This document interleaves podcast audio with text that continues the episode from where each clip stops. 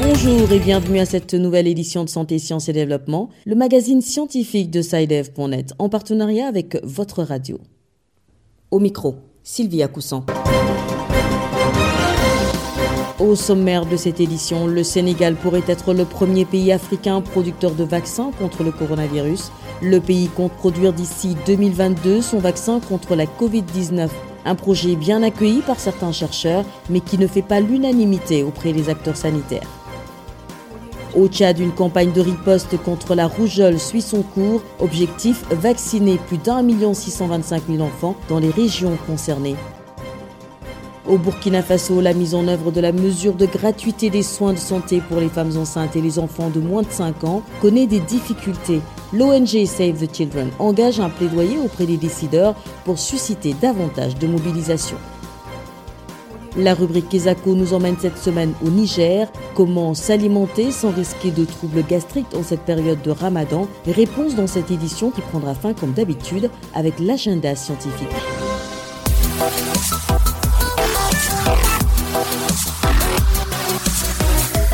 Le Sénégal entend produire d'ici 2022 son vaccin contre la Covid-19 et pourrait ainsi devenir le premier pays producteur de ce vaccin en Afrique. Si ce projet du président Macky Sall est très bien accueilli par certains experts travaillant pour des laboratoires, il ne fait pas l'unanimité auprès des acteurs sanitaires. Pape Diba à Dakar. Des vaccins contre le Covid-19 reproduits à Dakar en 2022, une manière pour le Sénégal de pallier la pénurie de doses dans le monde. Pour le professeur Andei Koumba Touré, virologue au laboratoire IRSF, tous les centres doivent être mis à contribution pour que le projet devienne réalité. Le Sénégal a l'expertise qu'il faut. Au-delà de Pasteur, le Sénégal regorge encore d'autres vaillants fils qui peuvent vraiment apporter leur expertise dans ça. On a eu à avoir des partenariats, IRSF et Pasteur ont eu des partenariats dans beaucoup de projets qui ne s'est pas écarté. Des vaccins contre le Covid-19 produits au Sénégal, cela va participer à relever le plateau technique médical de la vie de la virologue Ndeye Touré. Par rapport au plateau technique, il y a déjà, on ne parle pas du néant. Il y a quelque chose qui existe au niveau de l'Institut donc il faudra le renforcer. Le projet ne semble pas cependant enthousiasmer tous les acteurs du système sanitaire. C'est le cas du professeur Yannick Sen, enseignant au département de pharmacie de l'université Charente Diop de Dakar. Selon lui, il faut relativiser. Quand on parle de fabrication de vaccins, cela suppose qu'on dispose d'une autorisation, je parlerai même d'une homologation des instances euh, comme l'OMS. Et l'OMS ne peut le faire que sur la base de résultats scientifiques validé. Je pense qu'aujourd'hui, il vaut beaucoup plus penser ou dire que peut-être c'est la délocalisation de la fabrication de vaccins de l'Europe ou bien des États-Unis vers le Sénégal ou bien vers l'Afrique. Je pense beaucoup plus à ça que de parler du Sénégal qui va faire une fabrication de, de vaccins. Donc, euh, ça, ça n'enlève à rien la compétence de nos éminents chercheurs. Dans ce contexte de pénurie mondiale de vaccins contre le Covid-19, l'État du Sénégal va soutenir avec la France, Team Europe et la Banque européenne d'investissement et d'autres partenaires la réalisation du projet de vaccin contre le Covid-19 de l'Institut Pasteur de Dakar d'ici début 2022. Une annonce du ministre de la Santé, c'était à l'occasion de la réunion organisée en ligne par le Centre africain de contrôle et de prévention des maladies. Pabès Diba, Dakar, Santé, Sciences et Développement. Au Tchad, le gouvernement et ses partenaires ont lancé une campagne de riposte contre la rougeole le 23 mars 2021 à N'Djamena. Résultat attendu, vacciner plus d'un million six cent vingt-cinq mille enfants de 9 à 59 mois dans les provinces concernées par l'opération. Des précisions avec Adolphe Mbaindangro Adjekornonde à N'Djamena. Le ministère de la Santé publique et de la Solidarité nationale a lancé en fin mars une campagne de vaccination contre la rougeole. Cette campagne, qui est à son deuxième bloc, vise à faire barrage à la propagation du virus dans un contexte marqué par la COVID-19. Suivez les explications de Dr Jonas Ouzubé, responsable pédiatrique à l'hôpital général de SAR. En menant cette campagne vaccinale, le ministère de la Santé publique et de la Solidarité nationale s'est donné pour objectif euh, l'élimination de la rougeole. C'est par euh, le biais de la vaccination et de la sensibilisation que ce ministère compte atteindre cet objectif. Nous savons tous que la rougeole euh, fait partie des problèmes de santé publique récurrents de notre pays. C'est la raison pour laquelle le gouvernement du Tchad et ses partenaires, dont l'OMS et l'UNICEF, intensifient des campagnes de vaccination et de sensibilisation sur euh, l'étendue du territoire national. Ce bloc de, de la campagne qui a débuté vise 95% euh, des enfants de 9 à 59 mois, soit euh, plus d'un million six cent mille enfants. Ces blocs 2 de la campagne vaccinale prend la zone septentrionale du pays, notamment les provinces du lac Tchad, du Adjerlamis, du Karem, du Bata, du Bar El Gaza, du Ouadai et d'Injamena, entre autres. Les agents de vaccination effectuent des porte-à-porte -porte pour assurer une large diffusion du vaccin. Depuis quelques années, l'épidémie de la rougeole connaît une montée en flèche, une situation qualifiée au début de l'année par les autorités tchadiennes dans des mots épidémique. Pendant les trois dernières années, le Tchad a enregistré plus de 40 500 cas de rougeole, dont 390 cas de décès. Cette hausse des cas s'explique la plupart par le manque d'informations sur l'épidémie. Selon un rapport de l'Organisation mondiale de la santé, 41% de la population est manquée d'informations et de motivation. À cela s'ajoute le faible taux de couverture vaccinale estimé à 37%. Adelph Mbaïndan Djamena pour Santé, Sciences et Développement. Au Burkina Faso, la gratuité des soins de santé pour les femmes enceintes et les enfants de moins de 5 ans connaît des difficultés dans sa mise en œuvre, notamment à cause de la réduction des ressources financières allouées par l'État. L'ONG Save the Children s'est engagée dans une campagne de plaidoyer pour inciter les décideurs à augmenter les financements pour une meilleure prise en charge des bénéficiaires de cette mesure de gratuité des soins. À Ouagadougou, Abdelaziz Nabaloum. La crise sécuritaire a entraîné une réduction des fonds publics disponibles pour la santé. Cette situation a eu un impact négatif dans la mise en œuvre de la politique de gratuité des soins pour les femmes enceintes et les enfants de moins de 5 ans. Pour changer la donne, l'ONG Save Children a décidé de mener le plaidoyer pour un rehaussement des financements accordés à la politique de gratuité des soins. Hubert Ouedrago, responsable communication et plaidoyer de Save Children. Le but de cet atelier, c'est vraiment inviter l'ensemble des décideurs à pouvoir améliorer le financement de la gratuité des soins, de telle sorte que ça puisse permettre aux différents centres de santé de fonctionner librement. Parce qu'on remarque des ruptures de médicaments, tout ça c'est dû au fait que euh, le financement n'est pas assez adéquat. De façon concrète, c'est que chacun puisse être d'abord sensibilisé par rapport à la nécessité, de telle sorte que s'il y a débat autour de la gratuité des soins, il y a décision à prendre, qu'on puisse avoir l'information exacte. Par exemple, un parlementaire qui participe à, cet atelier saura que quand on va demander de rectifier le budget national pour pouvoir euh, renforcer certaines lignes, la ligne santé deviendra une priorité et ce parlementaire-là pourra défendre ça euh, facilement.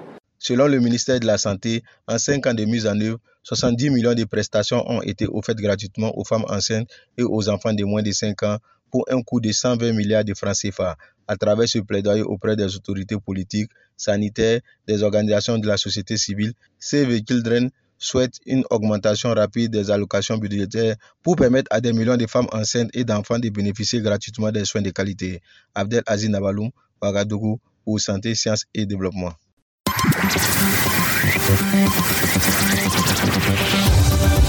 Kesako, qu'est-ce que c'est?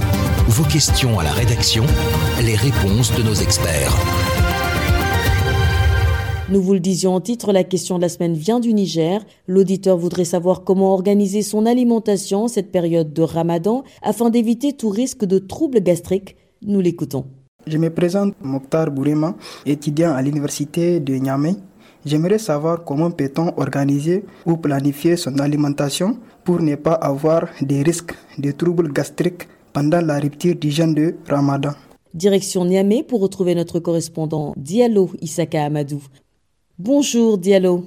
Bonjour Sylvie. Vous êtes notre correspondant à Niamey et c'est vrai qu'en cette période de jeûne, des comportements alimentaires inappropriés peuvent causer des troubles gastriques. Alors, quelles sont les réponses que vous avez pu obtenir à la préoccupation de notre auditeur? Justement, au Niger, nous sommes en plein mois de Ramadan et pendant la rupture du jeûne, beaucoup de jeûneurs se précipitent pour boire et manger tout et en même temps. Ce mois de Ramadan intervient aussi dans un contexte de forte chaleur provoquant la déshydratation, ce qui n'est pas sans conséquence sur l'organisme. Comment peut-on donc organiser ou planifier son alimentation pour ne pas avoir des risques de troubles gastriques pendant la rupture? Élément de réponse avec Dr Mamansani Mahaman, médecin nutritionniste. Alors, ce qu'il faut surtout retenir, c'est qu'il faut que l'organisme soit, euh, entre griffes, ravitaillé des nutriments essentiels pour qu'il puisse assurer son bon fonctionnement. Imaginez un organisme qui a l'habitude de manger de manière régulière, sinon toute la journée on le prive. Donc euh, ça va véritablement avoir un impact sur son fonctionnement. Le préliminaire au moment de la rupture, c'est d'apporter les nutriments nécessaires pour l'organisme.